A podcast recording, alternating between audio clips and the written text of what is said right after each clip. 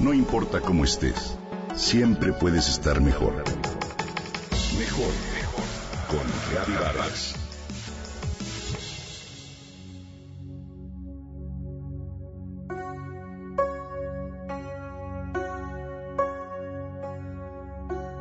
Si me lo cuentan, no lo creo. Nunca antes lo había experimentado y me quedé sorprendida. Durante la clase de yoga, la profesora nos puso a hacer una postura de pie que requería agacharse y estirar toda la espalda. Concentrada en lograrlo, me estiré lo más que pude y de pronto al inclinarme, sentí que una energía no agradable se liberaba de una parte de mi cuerpo, pasaba por mi cabeza y salía. Me tomó por sorpresa. A pesar de haber reconocido vagamente esa emoción como algo que en algún momento viví y experimenté, no la recordaba. Como tampoco qué o quién la había ocasionado. Estaba totalmente enterrada en el subconsciente. Me intrigó mucho cómo o por qué de la nada sentí que dicha emoción viajaba dentro de mí como un ente vivo e independiente. Si bien a nivel mental sabía que una emoción es una energía en movimiento, nunca lo había comprobado.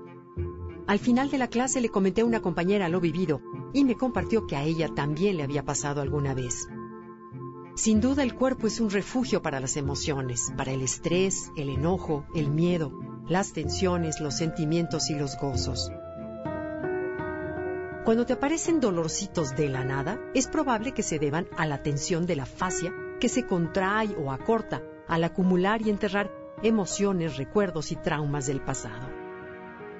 De la misma manera se vuelve densa y rígida como resultado de daños físicos o cicatrices causadas por el estrés físico, emocional y mental.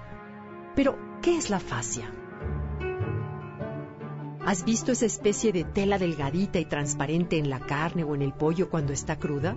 Pues esa es la fascia una membrana delgada, un tejido conectivo que recubre todos los músculos, huesos, tendones, órganos y células del cuerpo y conecta todo con todo. Es lo que nos mantiene de pie y a cada órgano en su lugar. De hecho, en ella reside el secreto de un buen porte, incide en el tono muscular, ayuda a liberar energía, a drenar y a eliminar los desechos mediante la linfa. Antes se pensaba que esta membrana era un órgano pasivo, sin embargo, hoy se sabe que está compuesta por colágeno, elastina y diferentes células y agua, por lo que sirve como lubricante, pues permite que los paquetes musculares se deslicen unos sobre otros sin lastimarse.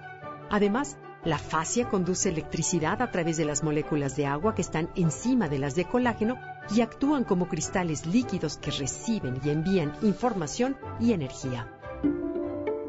Las fascias están atravesadas por innumerables receptores de dolor, y esto hace que el tejido conectivo sea el órgano más sensible de percepción, comenta el profesor Siegfried Menz, experto en el tema. Ahora sé que para los masajistas, terapeutas o instructores de yoga no es extraño que los pacientes y alumnos se suelten a llorar a mitad del tratamiento o la clase. ¿Te das cuenta de lo importante que es? Ayuda a tu cuerpo a liberar emociones. Imagina un algodón de azúcar esponjado. Para comerlo, tomas un pequeño pedazo entre tus dedos y lo separas del resto. Eso mismo sucede con tu fascia cuando estiras el cuerpo o te dan un masaje especial.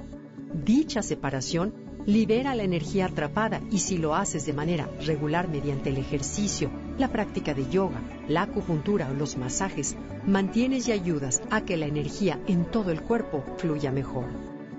Por lo pronto, es un hecho que salí de la clase de yoga más ligera y liberada. Te invito a probarlo.